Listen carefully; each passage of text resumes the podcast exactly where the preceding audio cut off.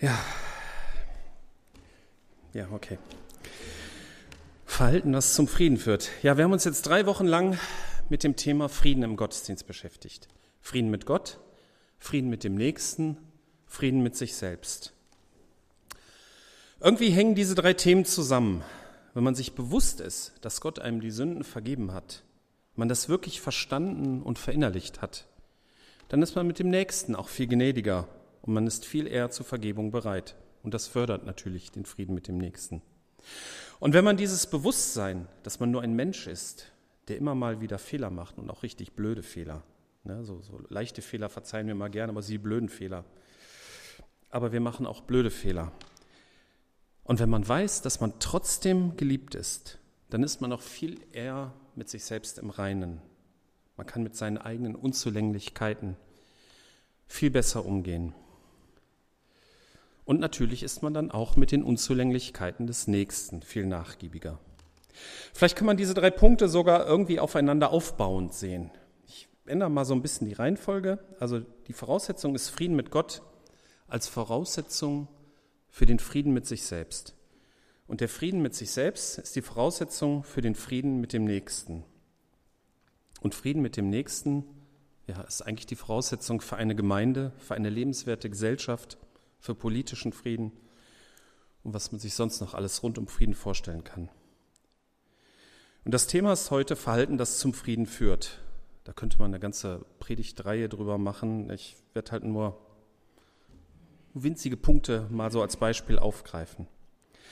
Ich glaube, meistens fällt uns eher das Gegenteil ein. Verhalten, das zum Unfrieden führt. Ich hatte mal einen Arbeitskollegen, der hat sich in Rekordzeit überall unbeliebt gemacht. Und das hat natürlich für Unfrieden auch gesorgt. Ich weiß gar nicht, ob er das mit Absicht gemacht hat, aber die Beschwerden häuften sich. Mich hat er immer an diesen kleinen Römer aus dem Asterix-Heft Streit um Asterix erinnert. Ich hatte Latein auf der Schule und musste zur Unterstützung meiner schulischen Bildung natürlich Asterix lesen. Sehr klar. Dieser kleine Römer war ein Agent, der den Auftrag hatte, Zwietracht zwischen den Galliern zu sehen. Also Asterix kennt ja ne, das gallische Dorf und die Römer drumherum. Habt ihr bestimmt schon mal gehört, auch die noch nie ein Asterix-Heft in der Hand gehabt hatten. Und dieser kleine Römer, der musste nur anwesend sein und die Leute fingen an, sich zu streiten. Und in diesem Asterix-Heft wurden dann die Streits, da wurden die Sprechblasen immer grün gemalt. Da konnte man das immer schön sehen, wie so die Temperatur anstieg. So ganz passt dieser Vergleich zu meinem ehemaligen Arbeitskollegen nicht, weil er, der hat eher so die anderen vereint gegen sich aufgebracht. Aber es ging in beiden Fällen irgendwie wie von selbst. Verhalten, das zum Unfrieden führt, finden wir auch von Anfang an in der Bibel. Im Garten Eden geht es ja schon los. Ne? Die Frau verführt den Mann zur verbotenen Frucht. Der Mann schiebt die Schuld auf die Frau und auf Gott. Und daraus folgt ein Leben, das so nicht unbedingt von Frieden gekennzeichnet ist. In äh, 1. Mose 1, Vers 16, da sagt Gott zur Frau, Dein Verlangen wird sein, deinen Mann zu besitzen, doch er wird herrschen über dich. Und was interessant war, dieses hebräische Wort für Verlangen, das meint eigentlich die Anstrengungen, die Anstrengung, jemand zu besitzen. Also Verlangen oder Sehnsucht steht in anderen Übersetzungen. Das könnte man ja auch irgendwie wie anhimmeln oder so verstehen. Aber es geht hier um mehr. Die Frau will den Mann für sich besitzen und der Mann will über die Frau herrschen. Hier steckt der Unfrieden schon im Keim. Lieben heißt ja eigentlich, das Beste für den anderen zu wollen. Das passt aber nicht so richtig zum Besitzen und zum Herrschen. Besitzen und Herrschen hört sich eher nach einem Gegeneinander als nach einem Miteinander an, nach Unfrieden oder nach einem Siegfrieden. Ein schöner Begriff aus dem Ersten Weltkrieg, Siegfrieden. Der Stärkere gewinnt. Aber wenn der eine den anderen liebt und wirklich das Beste für ihn will, dann werden die beiden auch die Besten füreinander sein. Und dann kehrt ein lebendiger Friede in die Beziehung ein. Und ich glaube, dass generell der Frieden ein Auftrag für uns ist. Diese drei Friedensebenen Frieden mit Gott, Frieden mit sich selbst, Frieden mit dem Nächsten sind ein Auftrag für uns. Ich möchte nun zwei Ebenen betrachten. Wie gesagt, ich kann echt nur einen kleinen Teil ähm, von diesem Thema betrachten, weil das ja sich durch das ganze Christenleben zieht. Ich möchte zwei Ebenen betrachten, wo es um Frieden und Unfrieden gehen kann und dazu einige Beispiele aus der Bibel heranziehen. Beginnen wir mit den Sachfragen. Das scheint noch relativ unproblematisch zu sein. Ne? Also wenn man dann sich streitet über die Sache oder diskutiert. Man kann ja objektiv entscheiden, was gut ist, was weniger gut ist. Aber wie geht man mit unterschiedlichen Meinungen und Kritik dabei um? Dazu möchte ich ein Beispiel aus 2. Mose vorlesen. 2. Mose 18, 13 bis 27, wo Mose von seinem Schwiegervater Jethro besucht wurde. Die hatten den Tag vorher miteinander verbracht, haben sich erzählt. Mose hat erzählt, was sie mit Gott erlebt hatten. Und Jethro hat sich darüber mit ihm gefreut. Am nächsten Tag setzte sich Mose hin, um Recht zu sprechen. Die Leute standen von morgen bis abend vor ihm. Als Moses Schwiegervater das alles sah, fragte er ihn, was machst du da mit dem Volk? Warum sitzt du alleine hier und die Leute stehen vom Morgen bis zum Abend um dich herum? Mose erwiderte, die Leute kommen zu mir, um Gott zu befragen. Auch wenn sie einen Streitfall haben, kommen sie zu mir. Ich entscheide ihren Fall, mache sie mit den Vorschriften und Weisungen Gottes bekannt. Da sagte sein Schwiegervater, das machst du nicht besonders gut. Es ist viel zu viel für dich und auch für die Leute, die vor dir stehen. Die Aufgabe ist zu schwer, du kannst sie nicht allein bewältigen. Hör auf meinen Rat und Gott möge mit dir sein. Du sollst das, Gott, das Volk vor Gott vertreten und ihre Anliegen vor ihn bringen. Erkläre ihnen die Vorschriften und Weisungen Gottes, zeig ihnen, was sie tun und lassen sollen. Sieh dich aber im ganzen Volk nach tüchtigen und zuverlässigen Männern um. Sie müssen Gott fürchten, die Wahrheit lieben und Bestechung hassen. Ja, aus beim Recht sprechen ist das nicht schlecht, ne, wenn man Bestechung hasst. Setze sie als Verantwortliche für je 1150 oder 10 Personen ein. Sie sollen die alltäglichen Streitigkeiten schlichten und nur mit den schwierigen Fällen zu dir kommen. Mache dir die Last leichter und lass sie mittragen. Wenn du das tust, sofern Gott es dir befiehlt, wirst du bei Kräften bleiben und dieses Volk wird seinen Bestimmungsort sicher erreichen. Mose nahm den Rat seines Schwiegervaters an und handelte danach. Ja, und setzt das um. Diese Vorgehensweise finde ich hier sehr lehrreich. Jethro fragt nach, er will das Verfahren verstehen, bevor er es beurteilt und einen Rat gibt. Er lässt sich erklären, was Mose da eigentlich macht. Und nach dieser Erklärung traut er sich auch und sagt, das machst du nicht besonders gut. Hören wir nicht so gerne. Ne? Hier kann man unterschiedlich reagieren. Das haben wir schon immer so gemacht, das geht nie anders. Du bist jetzt einen Tag hier und glaubst, es besser machen zu können.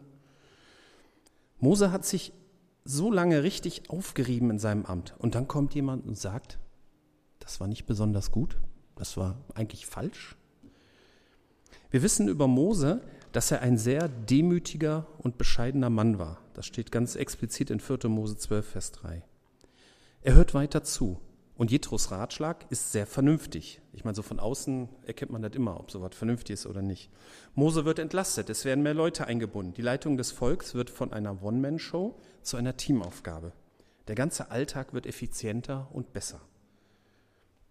Mose muss natürlich dadurch andere Aufgaben wahrnehmen. Er muss lernen zu delegieren. Er muss lernen, Menschen etwas zuzutrauen, sie zu entwickeln und sie auch einschätzen zu können. Wie erkennt man denn, ob jemand tüchtig oder zuverlässig ist? Was ich an Jethros Vorschlag auch sehr bemerkenswert finde, ist der Nebensatz, sofern Gott es dir befiehlt. Auch Jethro ist sich bewusst, dass er nicht die Weisheit alleine mit Löffeln gefressen hat. So gut der Vorschlag in seinen und ich denke auch in unseren Augen ist, er könnte sich irren. Und das ist ihm bewusst. Vielleicht hat Gott sich doch was anderes gedacht. Kennt man ja auch, ne? Da hat jemand eine tolle Idee und ist dann total beleidigt, wenn der andere sie trotzdem nicht umsetzt. Bei solchen Sachfragen, wie man richtige Strukturen wählt, wie man eine Aufgabe richtig durchführt und so weiter, da ist immer Demut angebracht. Ein Außenstehender kann die richtigen Ideen haben, um voranzukommen. Muss nicht unbedingt, kann aber. Und diese Demo, dieses Bewusstsein, der andere könnte den besseren Durchblick haben das sorgt für Frieden in Zeiten von vielleicht notwendigen Veränderungen, in, ja, in kontrovers diskutierten Sachfragen. Der andere könnte recht haben. Wenn man das mal so im, im Hinterkopf behält, dann denke ich, geht man viel friedlicher in solchen Diskussionen, Kontroversen miteinander um. Bei rein sachlichen Fragen, wie zum Beispiel hier in Organisationsfragen oder vielleicht auch in technischen Fragen, da sind unterschiedliche Meinungen und Ideen und der Umgang das eine. Schwieriger wird es in ethischen Fragen oder in Glaubensfragen. In solchen Fällen ist das mit der Objektivität schwieriger. Es gibt da zwei Stellen in der Apostelgeschichte. Ähm, das erste ist in Apostelgeschichte 10 und 11. Ähm, dazu muss man als Erklärung vorher wissen, dass den Juden es damals nicht erlaubt war, mit Nichtjuden Gemeinschaft zu haben. Also ein gemeinsames Essen war verboten. Das wirkt auf uns etwas befremdlich, weil wir ja nicht Juden sind. Aber das haben die Juden damals so verstanden und für richtig gehalten. Und auch Petrus, der Apostel, hat das am Anfang auch so gesehen. Aber Gott hat ihm ein, durch ein Erlebnis vorher gezeigt, dass es nicht richtig war, so zu denken. Er hatte eine Vision, wo ihm Tiere gezeigt wurden, die ein Jude nicht essen durfte, so Eidechsen und sowas. Und in dieser Vision hat Gott ihm befohlen, diese Tiere zu essen. Das passierte dreimal. Und dann kamen Gesandte eines Römers, und zwar des Römers Cornelius, vorbei, um ihn zu holen. Und Gott befahl Petrus, mit diesen Römern zu gehen.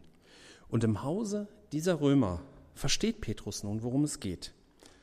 Petrus, äh, Apostelgeschichte 10, 34, 35. Jetzt begreife ich, wie wahr es ist, dass Gott nicht bestimmte Menschen anderen vorzieht. Er nimmt aus jedem Volk alle an, die in Ehrfurcht vor ihm leben und seinen Willen tun. Die Römer empfangen dann den Heiligen Geist und werden getauft. Und das sorgt jetzt für Unfrieden bei den jüdischen Christen. Apostelgeschichte 11, 1 bis 3. Die Apostel und die Brüder in Judäa hörten bald davon, dass auch Nichtjuden Gottes Botschaft angenommen hatten. Als dann Petrus nach Jerusalem kam, stritten die Verfechter der Beschneidung mit ihm. Du bist bei unbeschnittenen Leuten eingekehrt und hast sogar mit ihnen gegessen, hielten sie ihm vor. Verfechter der Beschneidung ist natürlich klar, ein anderes Wort für Juden, steht auch in manchen Übersetzungen direkt so, und Unbeschnittene sind nicht Juden. Ja, wie reagiert nun Petrus auf diese Vorwürfe? Da setzte Petrus es ihnen der Reihe nach auseinander. Vers 4, Kapitel 11, Vers 4. In anderen Übersetzungen steht, da berichtete Petrus genau, was geschehen war. Aber ich finde diese erste Formulierung, die ist aus der äh, neuen evangelistischen Übersetzung, ich glaube in der Elberfelder steht das auch so. Ich finde diese Formulierung so toll. Es ist eine positive Auseinandersetzung. Fakten und Argumente werden zerlegt und präsentiert, sodass der andere sie verstehen und nachvollziehen kann. Er nimmt sich Zeit, er erklärt, er überzeugt. Petrus hätte ja auch sagen können, ey, ich war mit Jesus unterwegs. Was willst denn du überhaupt? Ne, also auf dieser Ebene kann man auch diskutieren, aber da nimmt man die Leute nicht unbedingt mit. Das macht er nicht. Er berichtet ausführlich von seiner Vision, von seinem Zusammensein mit den Römern und wie diese Römer den Heiligen Geist empfangen haben. Und als sie das gehört hatten, beruhigten sie sich. Sie priesen Gott und sagten, Gott hat also auch den Nichtjuden die Umkehr zum Leben ermöglicht. Petrus hat sie überzeugt durch Fakten und natürlich auch durch seine Vertrauenswürdigkeit. Nun hatten alle Frieden darüber, dass auch Nichtjuden Jesus kennenlernen konnten. Das ist ja ein ganz sensibles Thema, ne? so eine Diskussion über Glaubensfragen, das mit anderen überzeugt. Das ist nicht so ganz ohne. Wir finden eine ähnliche Situation weiter hinten in der Apostelgeschichte, in Kapitel 15. Da kamen einige Gläubige aus Judäa nach Antiochia, das heutige Syrien, und erklärten den Brüdern in der Gemeinde, wenn ihr euch nicht nach mosaischem Brauch beschneiden lasst, könnt ihr nicht gerettet werden. Paulus und Barnabas bestritten das energisch und hatten deshalb eine heftige Auseinandersetzung mit ihnen. Schließlich wurden Paulus und Barnabas mit an, einigen anderen aus der Gemeinde beauftragt, zu den Aposteln und Ältesten nach Jerusalem zu reisen, um diese Streitfrage zu klären. Sie wurden also von der Gemeinde feierlich verabschiedet und machten sich auf den Weg. Als sie durch Phönizien und Samarien zogen, erzählten sie überall in den Gemeinden von der Bekehrung der Nichtjuden. Damit machten sie allen Geschwistern eine große Freude. In Jerusalem wurden sie von den Aposteln und Ältesten in der ganzen Gemeinde freundlich aufgenommen. Sie berichteten ihnen alles, was Gott durch sie getan hat. Einige, die zur Partei der Pharisäer gehört hatten und zum Glauben an Jesus gekommen waren, standen auf und erklärten, man muss die Nichtjuden beschneiden und sie anweisen, das Gesetz Moses zu halten. Allein diese, dieser Abschnitt ist schon bemerkenswert, weil ähm, sie tragen diesen Streit nicht in die Gemeinden, wo die durchfahren, sondern sie erzählen davon, dass Menschen Jesus kennengelernt haben. Man hätte jetzt auch in jeder Gemeinde und so, wie, wie denkt ihr denn darüber und so, dann das hätte man, hätte man richtig alle auf Temperatur bringen können. Das haben die nicht gemacht. Dann sind die äh, da angekommen, wie es vereinbart war, und dann wird diskutiert. Es werden die unterschiedlichen Standpunkte dargelegt. Petrus erzählt noch einmal von, den, von seinem Erlebnis mit den Römern rund um Cornelius. Paulus und Barnabas berichten von zahllosen Bekehrungen von Nichtjuden. Und letztendlich endet es in einer, ja, eigentlich ist es eine sehr pragmatische Entscheidung. Der Gemeindeälteste Jakobus, also der Gemeinde in, in Jerusalem, fasst es so zusammen. Darum halte ich es für richtig, dass wir den Nichtjuden, die sich zu Gott bekehren, nicht unnötige Lasten aufbürden, sondern ihnen schreiben, dass sie folgende Dinge unterlassen sollen.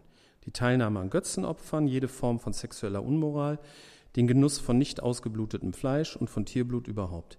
Denn diese Forderungen, die sich im Gesetz Moses befinden, werden von alters her in jeder Stadt gepredigt, weil das Gesetz jeden Sabbat in den Synagogen vorgelesen wird. Daraufhin beschlossen die Apostel und die Ältesten im Einvernehmen mit der ganzen Gemeinde, zwei Männer aus ihrer Mitte zusammen mit Paulus und Barnabas nach Antiochia zu schicken. Man konnte sich auf eine Lösung einigen. Und das war eine schwierige Frage. Diese vier Punkte, die Jakobus hier aufzählt, die sind zum einen dem geschuldet, dass es ja in jeder Stadt damals Juden gab. Und man wollte die natürlich auch für Jesus gewinnen.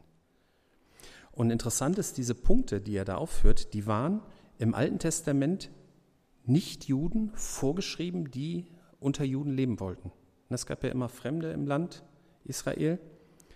Und äh, auch diese durften dieses Blut nicht konsumieren. So vergrätzte man die Juden, die Jesus noch nicht kannten, nicht allzu sehr. Es war eine sehr pragmatische Lösung, die zum Frieden führte. Man hat die Leute mitgenommen, man war sich einig. Ich weiß nicht, ob man das immer so hinkriegt, aber ich finde es faszinierend. Ja, jetzt waren wir im Prinzip bei den Sachfragen, ne, also bei den rein objektiven Sachfragen, bei den Glaubenssachfragen. Viel schwieriger wird es ja, wenn es um das Verhalten geht. Ne, wir finden in der Bibel ja viele Propheten, die das Verhalten ihrer Landsleute angeprangert haben. Und solche Leute mag man ja eigentlich nicht. Und diese Propheten, die wurden ja auch verfolgt, verjagt und manchmal auch ermordet. Auch Johannes der Täufer, der hat ja den damaligen Herrscher Herodes Antipas öffentlich wegen dessen Lebensstil kritisiert. Er wurde eingesperrt und später ermordet. Sowas macht heute keiner mehr. Ich meine, wer würde Schröder seine fünf Frauen vorwerfen? Ne? Habe ich also aus kirchlichen Kreisen noch nicht gehört. Aber steigen wir eine Stufe herunter.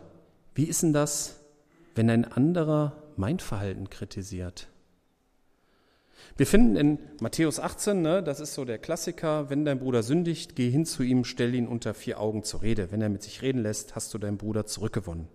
Wenn er nicht auf dich hört, nimm ein oder zwei mit, geh nochmal zu ihm und so weiter. Ihr kennt das. Hier geht es denke ich, um offensichtliches Fehlverhalten. Ne? Darauf weist schon so die Formulierung hin, stell ihn zur Rede. Ne? Also das muss wohl etwas sein, was, ja, was offensichtlich ist. Aber es gibt ja oft auch Verhalten in der Grauzone oder ein Verhalten, wo man denkt, so, das ist jetzt zwar nicht irgendwie sündig, aber mit dem Verhalten bringt er sich selber ins Unglück oder so. Oder keine Ahnung. Also so Verhalten in der Grauzone, sag ich mal. Da kann man äh, zumindest eine Sache aus diesem Vers 15 anwenden, nämlich unter vier Augen. Ein Gespräch unter vier Augen. Aber wie bekommt man das hin, den anderen zu kritisieren, aber trotzdem echten Frieden miteinander zu behalten? So wie Petrus, wie vorhin, sein Verhalten begründete, indem er es dem anderen Stück für Stück auseinandersetzt, genauso könnten wir versuchen zu begründen, was wir loben und was wir kritisieren.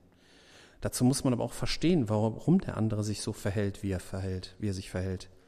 Man muss versuchen, mit den Augen des anderen zu gucken. Und natürlich muss man auch selber bereit sein, sich kritisieren zu lassen. Wir finden in den Sprüchen ja unzählige Hinweise zu diesem Themenkomplex. Zum Beispiel Sprüche 12, Vers 1. Wer zur Rechtweisung liebt, der liebt es zu lernen. Und wer keine Ermahnung erträgt, ist einfach nur dumm. Ermahnung kann man hier laut Elberfelder Bibel auch mit Rüge übersetzen. Und wenn ich sowas lese, ich fühle mich dann ziemlich dumm. Also, hm, naja. Und natürlich macht der Ton die Musik. Ne? Sprüche 15, Vers 1. Eine sanfte Antwort besänftigt den Zorn, doch ein kränkendes Wort heizt ihn an. Oder freundliche Worte schenken Leben, eine betrügerische Zunge aber zerstört den Geist. Wenn es um unser Verhalten geht, kommen wir mit dem rein sachlichen Blick nicht weiter. Da geht es um Mitgefühl, um Verständnis, um Beziehung. Ich finde das in, in Galater 6, Vers 1 und 2 ist das sehr schön formuliert. Liebe Geschwister, wenn jemand von euch in eine Sünde hineinstolpert, dann müsst ihr ihn als vom Geist bestimmte Menschen verständnisvoll auf den rechten Weg zurückbringen. Du solltest dabei aber gut aufpassen, dass du nicht selbst zu Fall kommst. Helft euch gegenseitig, die Lasten zu tragen. Auf diese Weise erfüllt ihr das Gesetz des Christus. Verständnisvoll heißt ja letztendlich den anderen verstehen, mit seinen Augen zu sehen. Und bei all diesem muss man natürlich immer die Geschichte mit dem Balken und dem Splitter im Auge behalten. Ganz klar. Dann kriegen wir das vielleicht auch hin mit der gegenseitigen Zurechtweisung im Frieden. Ja, im Prinzip bin ich jetzt schon fast durch, aber mir ist noch ein, ähm, eine Episode aus der Bibel eingefallen, ähm, die möchte ich nur der, der Vollständigkeit halber dazu ergänzen. Es gibt nämlich auch falschen Frieden.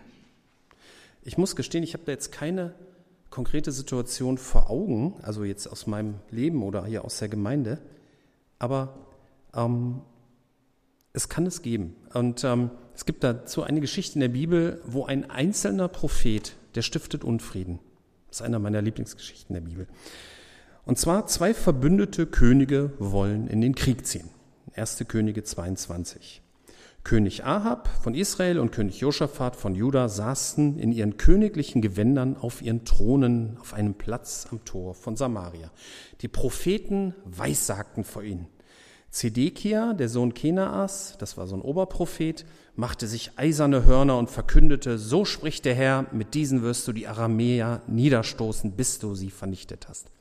Alle anderen Propheten stimmten ihm zu. Ja, sagten sie, zieh hinauf nach Ramoth in Gilead und triumphiere, denn der Herr schenkt dir den Sieg. Dann gab es noch einen Propheten, der sollte auch noch geholt werden. Der Bote, der gegangen war, um Micha, diesen anderen Propheten zu holen, sagt zu ihm, hörst du? Alle Propheten weissagen dem König Gutes. Schließ dich ihnen doch an und versprich auch du ihm Erfolg. Ist doch so schön, wenn sich alle einig sind. Keine Konflikte, kein Unfrieden, alle ziehen an einem Strang. Aber dieser Prophet Micha war leider ein Spielverderber. Kommt auch dann nachher, muss er dann quasi prophezeien vor den Königen und da sagt er, Höre also, was der Herr spricht. Ich sah den Herrn auf den Thron sitzen, rechts und links umgeben von himmlischen Herrschern. Und der Herr sprach, wer kann Ahab verleiten, gegen Ramoth in Gilead in den Krieg zu ziehen, damit er dort stirbt? Es kamen viele Vorschläge, bis schließlich ein Geist vor den Herrn trat und sagte, ich kann es tun. Wie willst du es anfangen? fragte der Herr. Und der Geist sagte, ich werde gehen und dafür sorgen, dass Ahabs Propheten alle Lügen weissagen. Damit wirst du Erfolg haben, sagte der Herr. Geh und tue es. Du siehst also, der Herr hat deinen Propheten einen Lügengeist in den Mund gelegt, denn der Herr hat beschlossen, Unglück über dich zu bringen. Dieser Spinner, möchte man denken. Aber er hatte recht. Es ging genauso aus, wie Micha es vorausgesagt hatte. Ich glaube, dass ein einzelner Querulant meistens nicht recht hat. Das entspricht zumindest meiner Erfahrung. Aber es kann vorkommen. Und in diesem Fall hat der Querulant den falschen Frieden aufgemischt. Ist man bereit, sein eigenes Verhalten und Denken zu reflektieren, auch wenn man Teil der Mehrheit ist?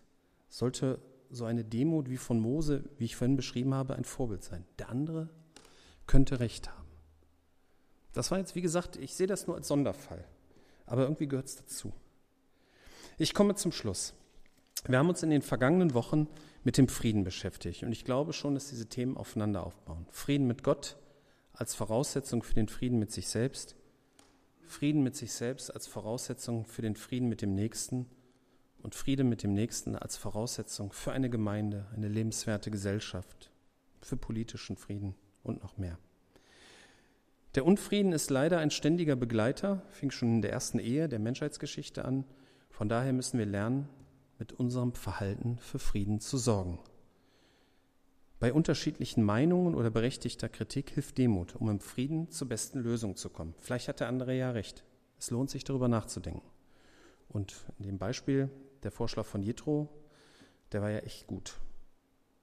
Dann haben wir die beiden Fälle betrachtet, wo es um Glaubensfragen ging.